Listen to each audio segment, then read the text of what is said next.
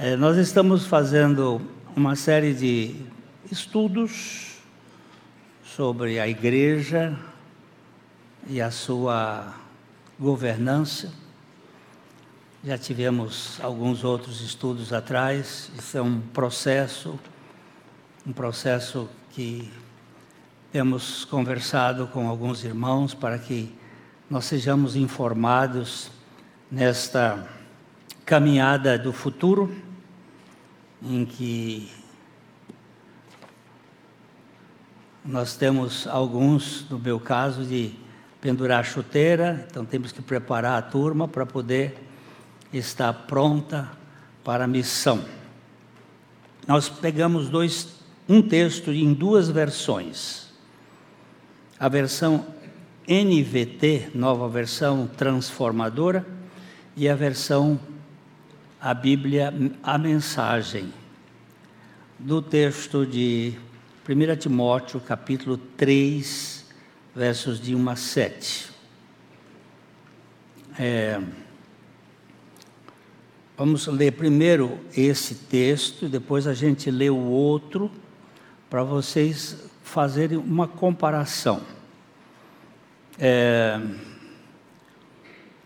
eu tenho assistido algumas aulas do Dr. Rodrigo Silva, aquele arqueólogo, e ele fez um, uma abordagem ontem sobre a diferença da Bíblia católica, da Bíblia protestante, ou Bíblia publicada pela Igreja Católica e Bíblia publicada pela Igreja Protestante, muito boa. Se vocês quiserem ver, é um, mais ou menos uns 40 minutos, bem posicionada, mostrando o que, que foi os acréscimos, que foram os acréscimos e como aconteceu através dos tempos. O Dr. Rodrigo, ele é um adventista, a gente tem alguma diferença quanto ao sábado, mas temos muitas semelhanças quanto à obra de Deus que é feita por Cristo. É, e aqui nós, ele disse uma coisa: você deve sempre ler a Bíblia cotejando. O que é a palavra cotejar? É você comparar. Você pega uma tradução, porque nenhuma tradução é adequada, dizendo a verdade. Nós temos ah, centenas de traduções em várias línguas. Eu tenho aqui no meu, no meu iPad pelo menos umas 40 traduções. Então eu fico comparando e analisando. Em português são várias, é, para a gente poder ver como nós não temos uma leitura fluente do hebraico e do grego e do aramaico, para a gente ver o original, a gente tem que ler com outras mentes que traduziram, que puder, podem nos ajudar. Então eu queria que você observasse aqui, vamos ler esse, esse primeiro texto. Esta é uma afirmação digna de confiança. Se alguém deseja ser bispo, deseja uma tarefa honrosa. Portanto, o bispo deve ser uma vida irrepreensível, deve ser marido de uma só mulher, ter autocontrole, viver sabiamente e ter boa reputação. Deve ser hospitaleiro e apto a ensinar. Não deve beber vinho em excesso, nem ser violento, antes deve ser amável, pacífico e desapegado do dinheiro. Deve liderar bem a própria família e ter filhos que o respeitem e lhe obedeçam. Pois se um homem não é capaz de liderar a própria família, como poderá cuidar da igreja de Deus? Não deve ser recém-convertido, pois poderia se tornar orgulhoso e o diabo o faria cair. Além disso, os que são de fora devem falar bem dele, para que não seja desacreditado e caia na armadilha do diabo. Essa versão mostra a palavra bispo, na outra versão diz quem almeja o episcopado, que é a mesma coisa, é o bispado. Bispo e presbítero, eles se, eles se comunicam, é como se fossem sinônimos. E entre os presbíteros nós temos pastores, mestres, evangelistas e profetas e apóstolos. Jesus Cristo também era presbítero. Ele era o sumo pastor. Paulo também era presbítero. Pedro era presbítero ou bispo. Essas palavras elas se correlacionam. Agora vejamos a leitura na a mensagem que é uma paráfrase. A diferença de uma tradução que é mais literal e uma paráfrase é que na, na tradução literal existe uma preocupação do tradutor de trazer aquilo de forma como foi escrito. Só que existem sinônimos, existe uma série de coisas. Agora, uma paráfrase é tentar procurar o significado. Esse daqui, o autor, o tradutor, ele ele procura fazer tirar a mensagem do texto. O que que o texto quer dizer? você tem tradutores e intérpretes de uma língua. Um tradutor traduz literalmente o que o outro está falando. O intérprete, ele traduz o sentido. É mais difícil a tradução do intérprete do que do tradutor. Quando é um bom tradutor, ele traduz até muito bem, mas ele faz aquilo muito sistêmico. E o outro pega a ideia geral. Uma vez eu preguei nos Estados Unidos e o Sérgio, Sérgio, ah, é um professor que tem aqui, é, como é que é? Martins, não, Simões, Sérgio Simões, muito bom tradutor e muito bom intérprete. E ele tradu me traduziu numa, na universidade eu acho que a tradução, a interpretação dele foi melhor do que a minha pregação, porque o pessoal ficou embevecido com a palavra. Eu acho que foi a, a maneira como ele verteu a língua. Então, isso é importante, a questão da versão do que está escrito. Agora vamos ver como o, o Eugene Peterson, na mensagem, vai traduzir aqui. Se alguém deseja ser líder na igreja, ótimo, mas há algumas condições. Deve ser alguém de boa reputação, fiel à esposa, de fácil relacionamento e hospitaleiro. Deve entender do que fala, não deve ser muito chegado ao vinho e não ser controlador, mas gentil. Não deve ser sensível a demais a críticas, nem movido pela ganância. Deve administrar bem seus negócios, ser atencioso para com os filhos e respeitado por eles.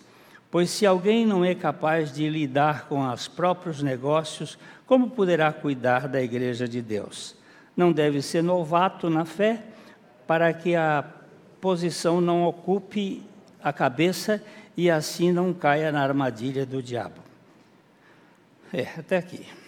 E esses são os sete primeiros versículos que Eugene Peterson sempre traduz por, é, por uma quantidade, por uma perícope.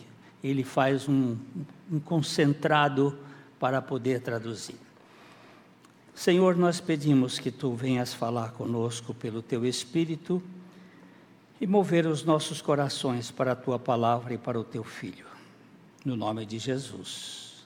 Amém. Nós vamos começar fazendo duas perguntas. como uma igreja deve ser governada e como os oficiais da igreja devem ser escolhidos. Preste bem atenção que essas duas perguntas são muito importantes. Como uma igreja deve ser governada? E como os oficiais da igreja devem ser escolhidos. As igrejas hoje têm formas diferentes de governo. A Igreja Católica Romana tem um governo mundial sob a autoridade do Papa. As igrejas episcopais têm bispos com autoridade regional e arcebispos sobre eles.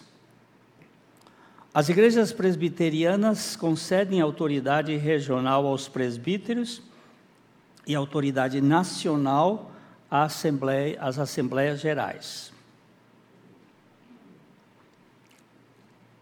Por outro lado, as igrejas batistas e muitas igrejas, outras igrejas independentes não têm autoridade governal formal além da congregação local e a afiliação às denominações é voluntária. Esse parágrafo aqui, ele pega genericamente, porque existem outros grupos, mas são o papalismo, o episcopalismo, o presbiterato e o congregacionalismo, que assume assim uma, uma generalidade de grupos.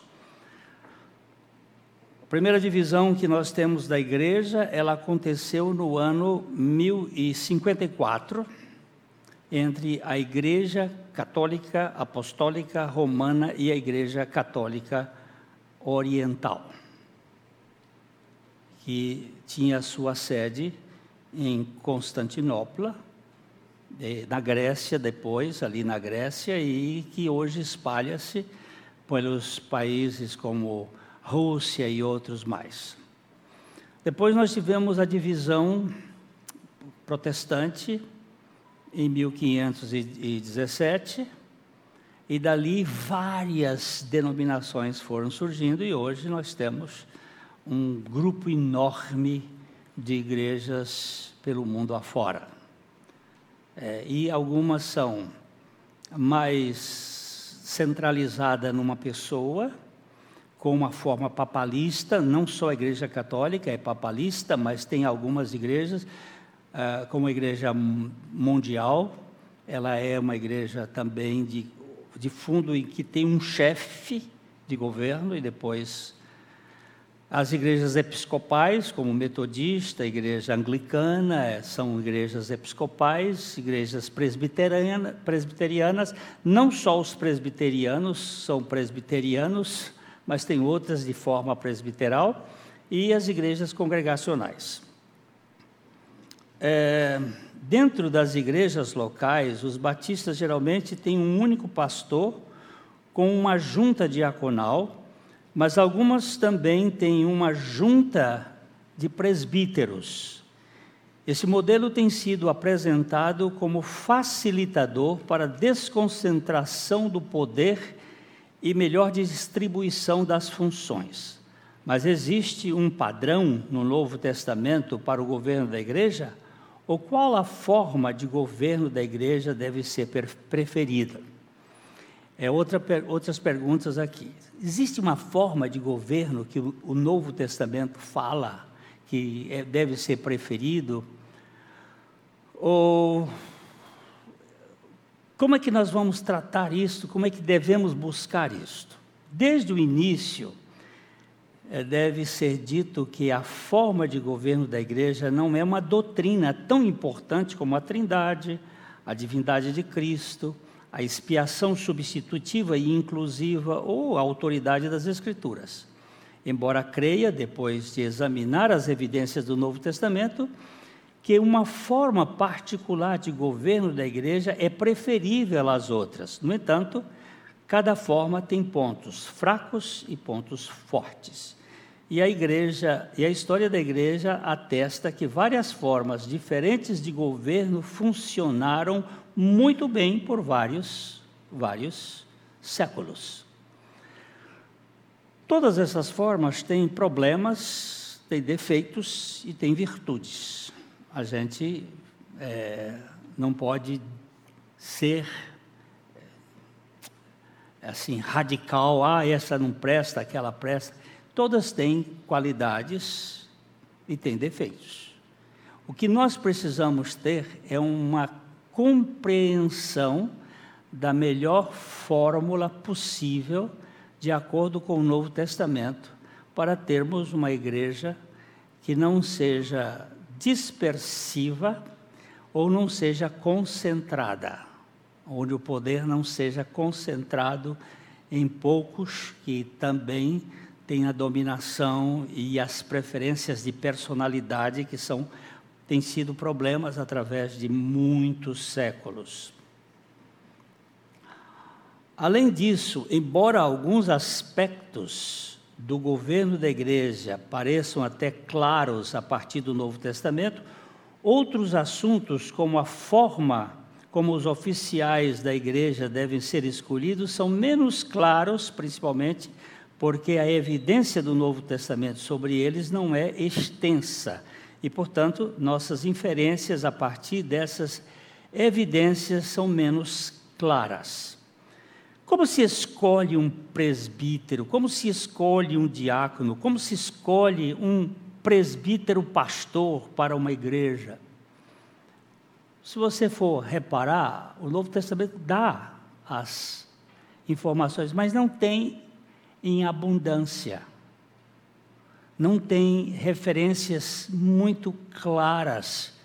Por isso, nós precisamos ter cuidados e procurar pelo Espírito de Deus, é, encontrar uma metodologia que ajude a igreja a manter-se inteira, saudável e com os propósitos do reino de Deus. Nessas coisas tem havido tanta divisão. Ah, no Brasil nós temos cerca de 80 mil denominações. Você imagina, e muitas delas surgem só na queda do braço. Quem é que tem mais força? Quem é que domina aqui? Coisas da carne, que não tem nada a ver com o espírito.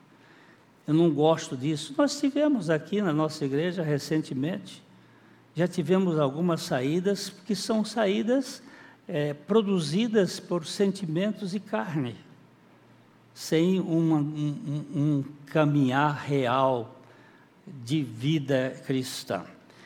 O, o Dr. Wayne Gruden é um teólogo extraordinário americano. Ele é um dos grandes professores de Bíblia. É, tem vários livros. A teologia sistemática dele é muito preciosa. Ele diz o seguinte: Parece-me então que deveria haver espaço aos cristãos evangélicos para divergirem amigavelmente sobre esta questão, na esperança de que um melhor entendimento possa ser obtido. E também parece que os cristãos, embora possam ter preferências por um sistema ou outro, e ainda que possam desejar nos momentos apropriados, argumentar vigorosamente por um sistema em vez de outro, devem, no entanto, estar dispostos a viver e ministrar em qualquer um dos vários sistemas. Sistemas protestantes de governo da igreja, nos quais podem se encontrar de tempos em tempos. Quer dizer, é uma forma que aqui hoje se usa, pode ser que ele mude, Existe uma lei chamada Lei dos Três M's. O que, que significa essa lei dos três M's? A moda, o meio e o momento histórico. Isso muda. É, as mulheres que vestiam roupa nos anos de 1960 não veste mais as roupas hoje, é diferente. Porque a moda muda. Ah, você sabe por que, que existe a palavra torcida? Torcida de esportes. É uma torcida. Torcida, o que, que é torcer? Por que, que existe a palavra torcer? Torcer é. O que é torcida de esporte? Isso surgiu com a torcida do Fluminense. Pois é, você imagina? Em 1900 e bolinha, as moças iam para o campo de futebol assistir o jogo com luvas, porque as mulheres usavam luvas. E lá no, no, jogo elas ficavam muito emotivas. E no Rio de Janeiro fazia muito calor. As luvas ficavam encharcadas e depois elas torciam. Aí ficou a ideia de torcida de futebol, torcida. Não tem nada a ver, mas é moda. Hoje nenhuma mulher vai assistir um, um jogo de futebol de luva então, essa, essas coisas acontecem, né? A moda muda, o momento histórico muda e o meio muda. Nós temos que entender: a Bíblia não muda, mas a interpretação de algumas coisas da Bíblia precisa ser contextualizada dentro do mundo em que nós vivemos. Mas não quero dizer que este seja um assunto sem importância. O assunto do governo da igreja não é sem importância. Nesta área, assim como em outras, uma igreja pode ser mais ou menos pura. Se houver padrões claros do Novo Testamento em relação a alguns aspectos de governo da igreja, haverá consequências negativas em nossas igrejas se os desconsiderarmos, mesmo que não possamos prever todas essas consequências no momento. Portanto, os cristãos certamente são livres para pensar, livres para falar, livres para escrever sobre o assunto a fim de trabalhar por maior pureza da igreja. Nós não devemos sentar no toco da tradição e dizer sempre se fez assim. Eu me lembro que em 1969 entrou um prefeito aqui nessa cidade que era médico. E esse prefeito é, mexeu com os ah, com os açougues. Porque antigamente se cortava carne em cima de um cepo de madeira. Você botava a carne ali e metia o facão, a faca e cortava aquilo ali. Depois lavava aquilo assim, lavava. Mas no meio do cepo da madeira, ficavam resquícios da carne que apodrecia. E aquilo ali era fator contaminante para as outras carnes que vinham ser cortadas. Mas deu um quiprocó. Mas eu sempre fiz assim. Você sempre fez assim. Mas é que a gente não tinha conhecimento do que isso poderia produzir. Depois que Louis Pasteur descobriu o, pelo microscópio como é que as bactérias se infectam, tem que haver cuidados. Olha, eu sei das histórias que deram aqui de perseguição, porque estavam sentados em cima dessa coisa. Você quer ver uma outra coisa? Aquela não sei, o pessoal mais velho sabe como era isso. Tinha aquelas uh, vasilhas de aquecer a, a xícara de café. Né? Você ia num bar, tomava um cafezinho, o sujeito metia aquela xícara assim na, na pia, dava um, um sabão assim mal passado e jogava dentro daquela, daquele, daquela água quente. Mas a água não fervia. E a bactéria só morre depois da fervura com algum tempo. E ali dentro ficava o caldo de bactéria. Aí quando você tomava o cafezinho, você tomava 14, 20 bactérias juntas, né? Ela vinha naquele negócio. Mas mexer nisso foi um problema. As pessoas, e a mesma coisa nas tradições. Mas sempre se fez assim, sim, sempre se fez. Mas nós precisamos, a moda, o meio e o momento histórico mudam. E nós precisamos ter o cuidado de não ser irracionais.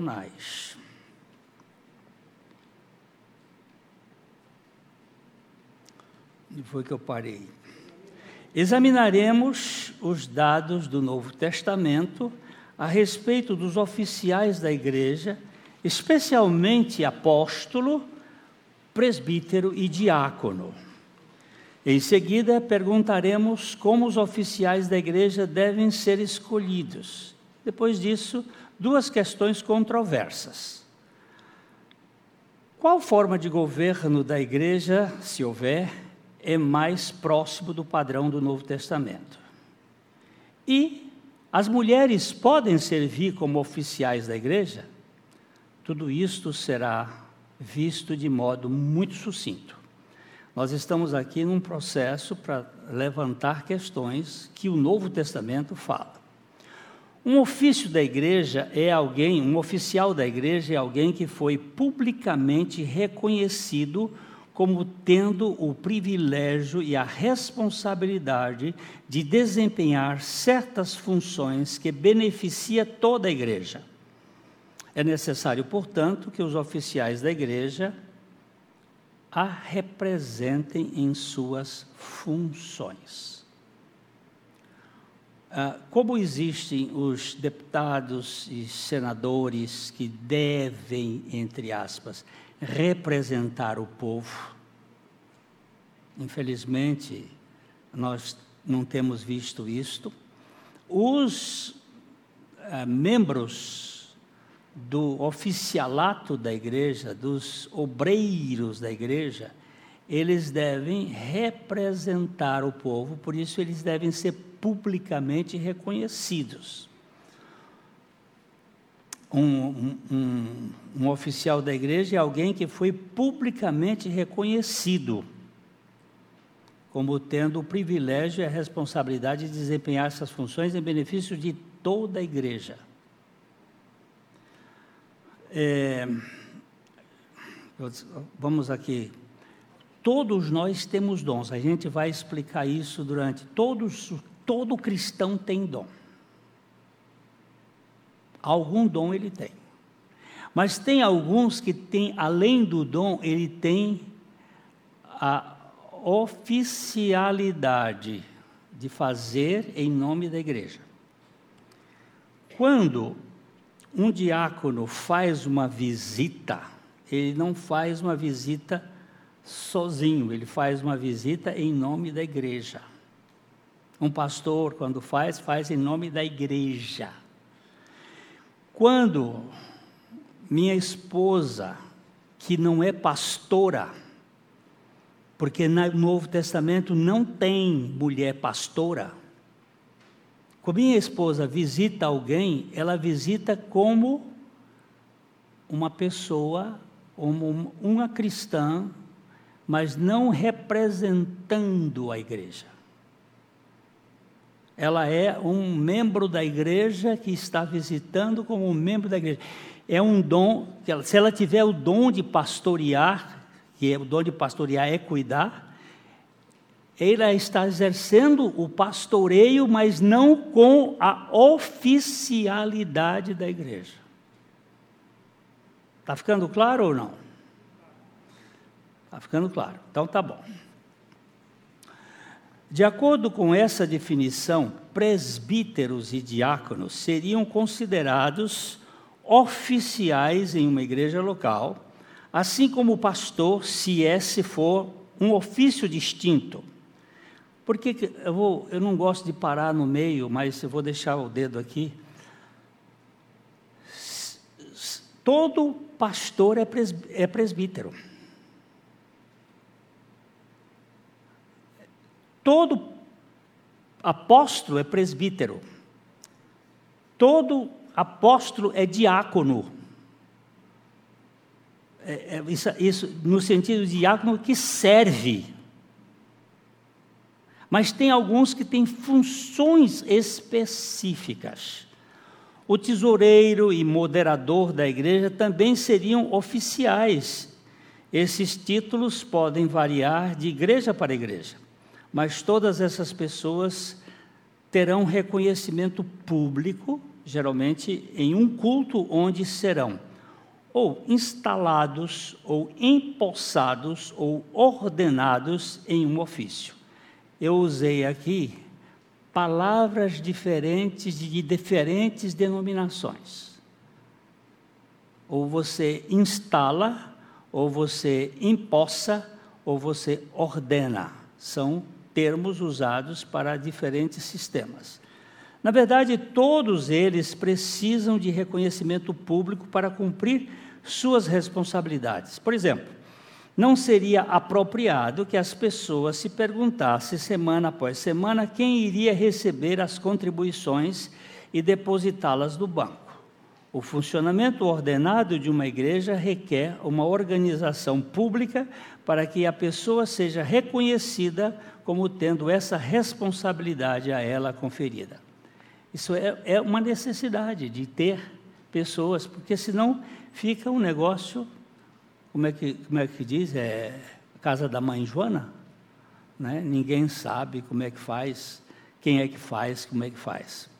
Da mesma forma, o pastor que é responsável por ensinar a Bíblia deve ser reconhecido com o direito e a responsabilidade de fazer isso, pelo menos na maioria das formas de governo da igreja.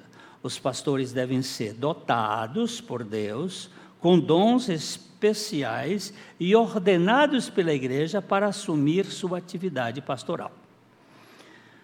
Neste campo presbiteral, nós temos apóstolos, evangelistas, profetas, pastores e mestres. Cada um tem dons específicos. Nós outro dia tivemos uma belíssima aula do professor Eber Campos, tanto lá no acampamento quanto aqui, em que ele mostrou que não existe, e você pode reparar que é verdade, eu fui bem conscientizado disso, não existe chamado de pastor na Bíblia. Nenhum pastor foi chamado. Ele é dotado de uma capacidade e é consagrado pela igreja. As únicas pessoas chamadas são os crentes, que são chamados para a salvação por Deus e os apóstolos que foram chamados por Jesus. Mas ninguém é chamado. Se você for pegar, conta o seu chamado de, de conversão, muito bem, você pode contar. Agora, conta o seu chamado de, de vocação, você não vai ter isso na Bíblia. Você vai ter capacitados, dotados e, e os dotes são os dons do Espírito Santo ou os talentos dados por Deus a cada um. Que nós precisamos saber a diferença. Que talento e dom não são a mesma coisa. O Eric tem é, o dom do ensino e tem talento de tocar música. Isso aí é talento, isso aí não é dom. E quem não sabe interpretar isso, talento. E aí vai dar problema. Então, talento é uma capacidade natural das pessoas. E dom é um presente dado por Deus para um desempenho ou função na igreja. Nós vamos ter pessoas que têm capacidade de falar, mas não têm o dom de ensinar. Quando ela fala, fala até muito bem, mas não ensina nada. E tem outros, como Paulo. Paulo, ele era fraco na palavra. Ele chega a dizer que alguns até o desprezavam na palavra. Mas eu não conheço nenhum mestre igual a ele. Nenhum mestre. Só Jesus. Mas dos comissionados pela graça, eu não conheço nenhum que ensinasse com tanta precisão. Então, uma pessoa pode saber argumentar e ser um orador de primeira e um péssimo mestre na palavra de Deus. Em compensação, nós vamos ter gente como Sinésio Pereira, um carroceiro nessa cidade de Londrina, que chegava aqui para me dar instrução bíblica sem saber falar português, mas um mestre da palavra. Um mestre da palavra. Então, não confundam a bóboda celeste com a boba da celeste. Não confundam gênero humano com Manuel Germano. Não confundam anonimato com anão no mato. Vocês vão ter confusão. Vão ter problema. Ok? Se não fosse esse o caso, muitas pessoas poderiam preparar sermões e todas reivindicar o direito de pregar, ou em algum, alguns domingos, ninguém poderia se preparar. Da mesma forma, para que as pessoas sigam os presbíteros ou bispos e diáconos da igreja e busquem sua orientação, devem saber quem são estes oficiais. A quem recorrer, tem que saber quem são e que funções. Isso tem uma coisa que é muito importante chamada decência e ordem, que precisa ter numa igreja. Para que as coisas não compliquem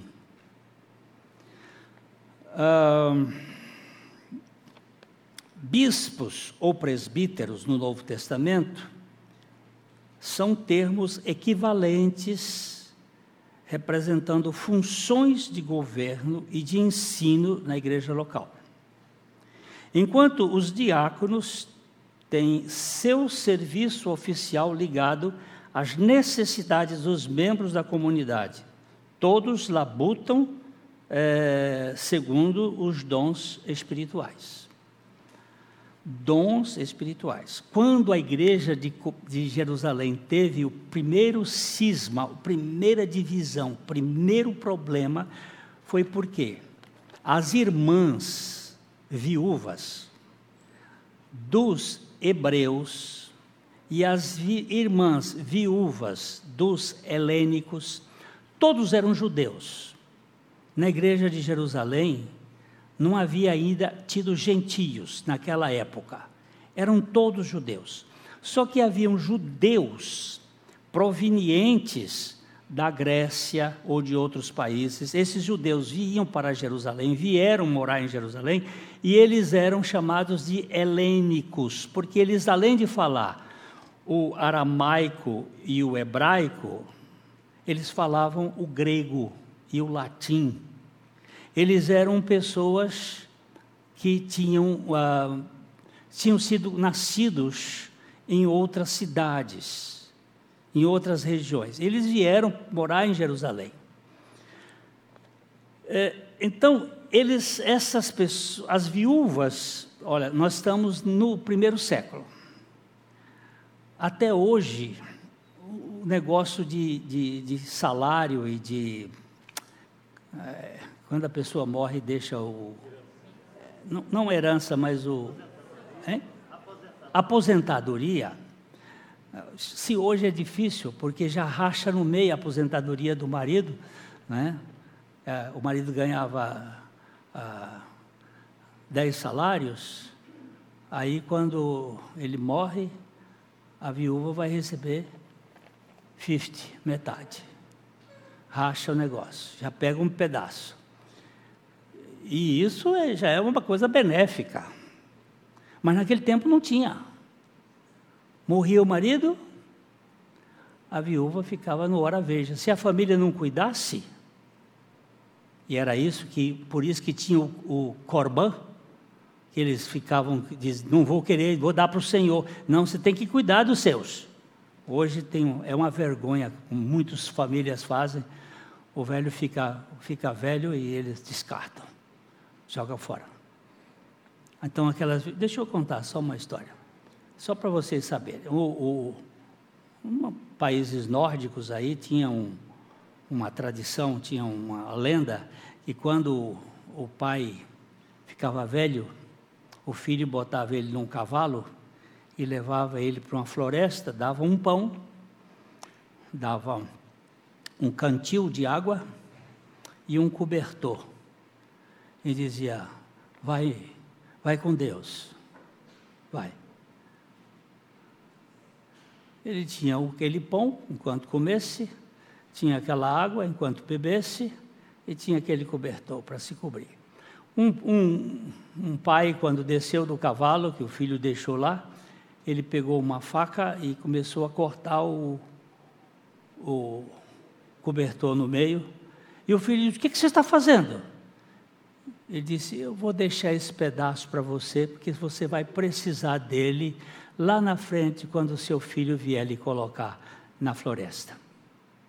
É um, uma lenda meio estrúxula mas eu tenho visto isso acontecer. Isso acontece. Ainda hoje estávamos comentando sobre isso numa família. Isso acontece. E as viúvas estavam sendo esquecidas. E os apóstolos disseram: não é razoável que nós abandonemos o ministério da palavra e da oração para cuidar da mesa. Não era cuidar da ceia do Senhor, não, por favor era para cuidar das necessidades da comida daquelas viúvas. Então escolham dentre vocês sete homens cheios do Espírito Santo, cheios de sabedoria, e vamos encarregá-los desse ministério. Interessante que todos os nomes ali escolhidos no capítulo 6 de Atos, todos eles têm nome helênico, têm nome grego nenhum tem nome é, hebraico, significando que eles estavam priorizando o, o que havia de divisão ali. Porque existe divisão na igreja, existe. E quando a gente finge que não existe, é pior fica. E a gente precisa tratar disto à luz da palavra de Deus. Então, bispos ou presbíteros no Novo Testamento são termos equivalentes representando funções de governo e de ensino na igreja local. Enquanto os diáconos têm seu serviço oficial ligado às necessidades dos membros da comunidade, todos labutam segundo os dons espirituais. Por outro lado, os membros da igreja têm o privilégio de exercer dons da igreja, mas não dizemos que eles têm o ofício, porque não precisam de reconhecimento público formal para os seus dons, para que seus dons funcionem. Aqueles que têm o dom de ajuda. Vamos dar uma olhadinha em 1 Coríntios capítulo 12, verso 28. 1 Coríntios 12, 28. Deus estabeleceu para a igreja, em primeiro lugar, os apóstolos, em segundo, os profetas, em terceiro, os mestres, depois, os que fazem milagres, os que têm dom de cura, os que ajudam os outros, os que têm o dom de liderança, os que falam em diferentes línguas. Ah, o dom de cura não tem nenhum oficial com dom de cura. O dom de cura, vamos dizer, o Manuel pode ter um dom de cura, ele não precisa de uma oficialidade para fazer isso, ainda que a Bíblia diz: quando estiver alguém doente, chame os presbíteros da igreja, unja com óleo e a oração da fé salvará o doente, e se tiver cometido pecado, seriam perdoados. Mas tem muitas pessoas que têm dom de ajuda, dom de socorro. Eles exercem isso de uma maneira tão linda no meio do corpo de Cristo, sem nenhuma titulação. A Melinha tem um dom de cuidar de gente, ela vai, faz, ela não tem o título de diaconisa nem isso, porque ela vai cuidando. Ela carrega uma aqui, carrega outro para lá, dá uma coisa e ajuda. Isso é dom. Isso é um dom. E esse dom Deus distribuiu a cada um de nós. Todos nós temos dons espirituais. Ou que tem o dom da fé, ou o dom de distinguir os espíritos. Veja o verso 10 aí. Olha aí. A um ele dá o poder de realizar milagres, a outro o, a capacidade de profetizar, a outro ele dá a capacidade de discernir se uma mensagem é de Deus, é do Espírito de Deus ou de outro espírito. Isso aqui é um negócio, é um negócio fantástico. Às vezes a gente vê a pessoa Deus me deu esse dom de discernimento. Às vezes você vê o sujeito fazendo uma coisa, hum, isso aqui não tem a base. Isso aqui tem snobismo no meio. Isso aqui tem orgulho. Isso aqui tem, tem visibilidade de glória. Isso não é do Espírito. Mas tem gente que compra aquilo como gato por lebre. Não percebe. Ah, que bênção! Que bênção!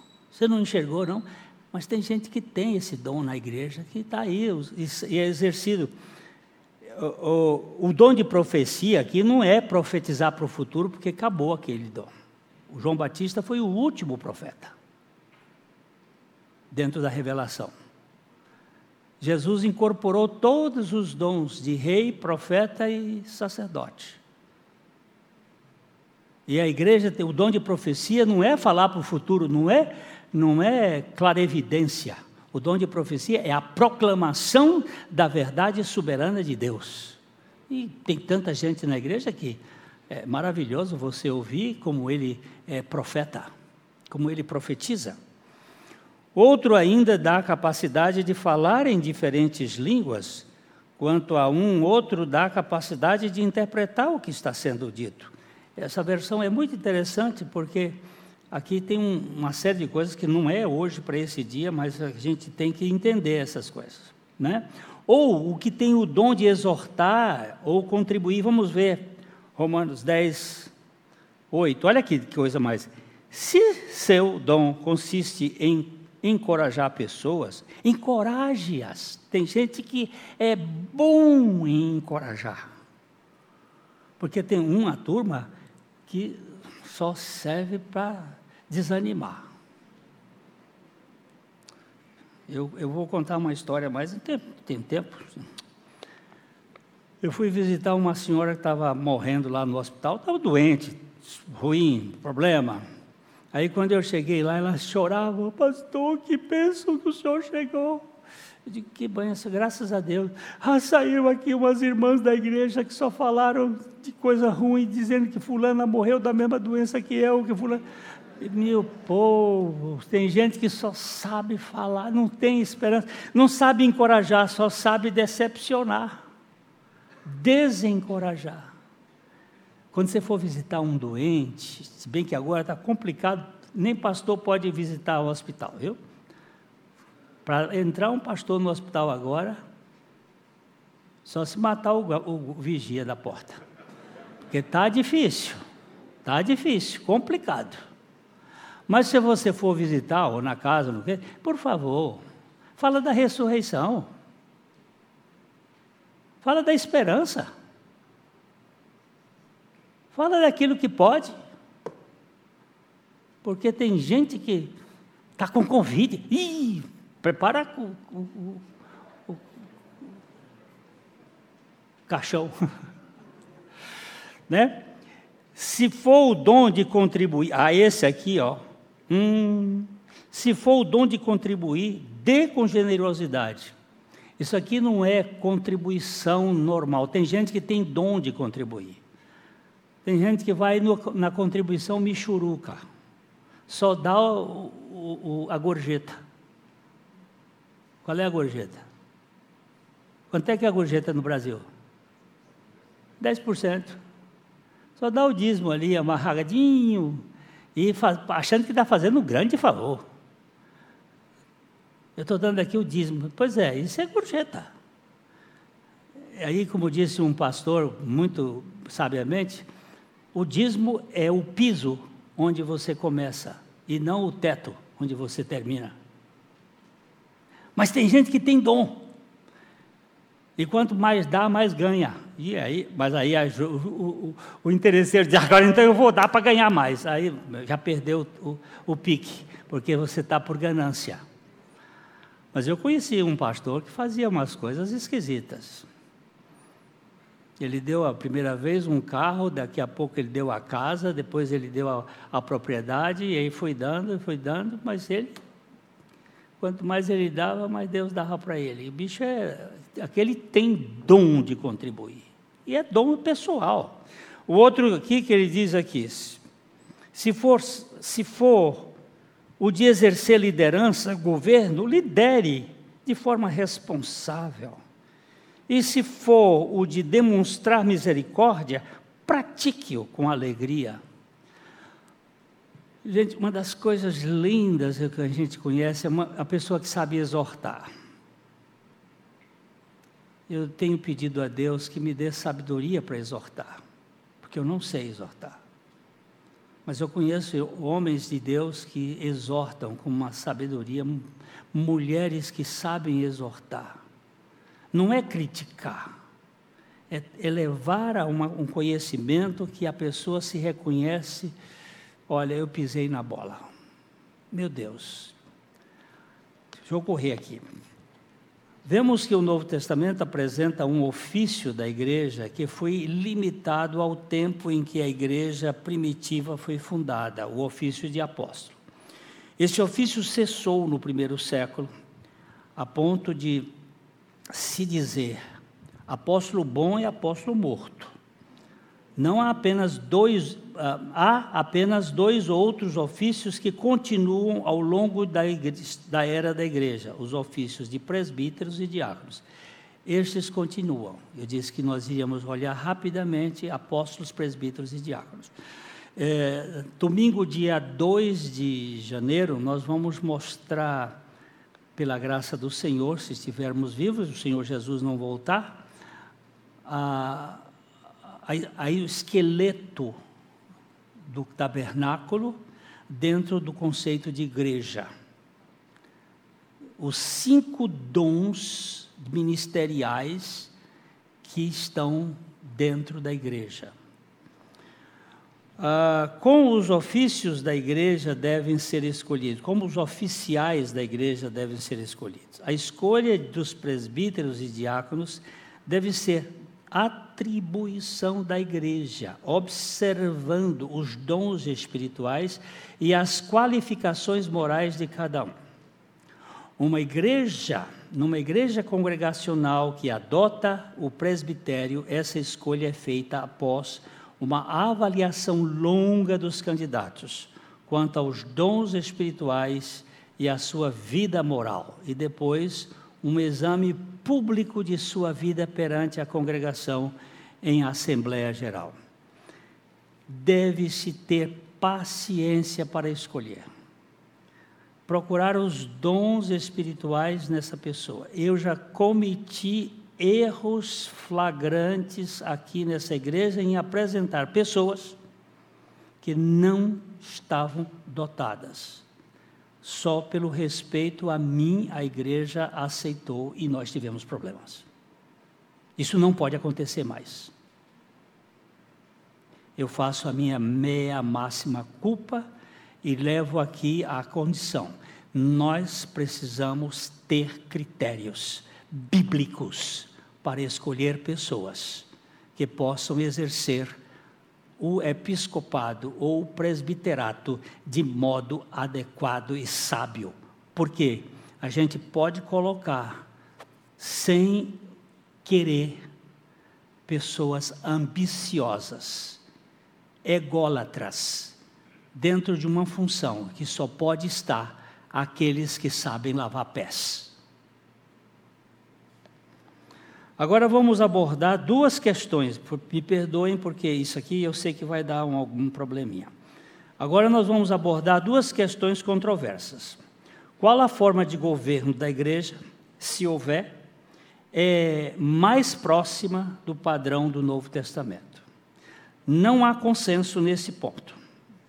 Mas o que me parece um pouco mais adequada é o sistema congregacional presbiteral em que homens são escolhidos em assembleia e eleitos e ordenados pela igreja, segundo os dons espirituais, para ensinar, pregar, pastorear e governar sob o comando do Espírito Santo por um período determinado pela igreja.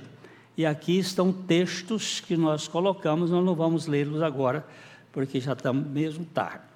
Segunda coisa, as mulheres podem servir como oficiais da igreja? Do ponto de vista do Novo Testamento, as mulheres podem exercer os seus dons e talentos com liberdade na igreja. Contudo, não tem autorização apostólica para exercer ofícios. Não existe pastoras, presbíteras e há dificuldade semântica para vê-las como diaconisas.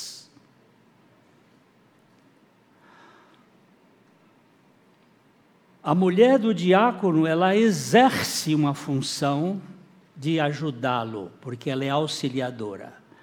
A minha esposa, a esposa do Érico, a esposa do Maurício, elas não são pastoras às vezes eu vejo algumas pessoas dizendo, pastora Carmen, eu entro logo, ela não é pastora, ela é minha esposa e ela é minha companheira e ela é minha ajudadora no ministério.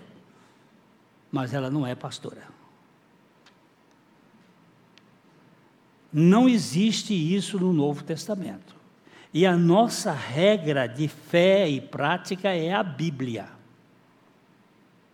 Não é. Ah, mas algumas igrejas, tudo bem. Eu acho que eles têm o direito de fazer o que eles acham. Não é o nosso propósito. E aqui, enquanto a gente tem procurado é, abrir as Escrituras, é para que nós tenhamos pessoas de acordo com o padrão bíblico. Todos esses textos você pode comparar depois em casa. Como é o governo da igreja? Toda igreja deve ser sujeita ao governo real de Cristo. Sem cabeça, não há um corpo sadio. Assim, ninguém pode ter os dons de Cristo sem ter o governo de Cristo. É Cristo quem governa a igreja por homens dotados espiritualmente. A, a minha esposa, eu vou só terminar aqui, ela tem uma certa dificuldade de viajar de avião com mulher como pilota. Eu vou explicar o que, que ela me, me diz. Eu estou sentado do lado dela. Quando o piloto diz assim, aqui é fulana de tal, comandante deste avião, papapá, papapá, minha esposa diz, e se a, o filho dela estiver doente, será que ela voa? Será que ela voa descontraída com um filho que ficou com febre em casa? E se ela está na TPM? Porque isso é fato. Você sabe que 80, agora não sei se é 85% dos crimes de mulheres são executados na TPM. Então, meus irmãos, esse assunto precisa ser considerado. Eu sei que isso gera sempre, ah, mas em tal lugar, isso em tal lugar. Nós vamos procurar a Bíblia. Ela é o nosso vadimecum, ela vai conosco, ela é o nosso tapete seguro. Ordena os meus passos na tua palavra e não se apodere de mim iniquidade alguma. Nós vamos continuar durante um tempo dando esses, esses, esses estudos, porque, meus irmãos, nós estamos querendo deixar o processo bem claro para que quando a igreja tiver que exercitar a sua missão, ela vá fazer com toda a sabedoria vinda do alto.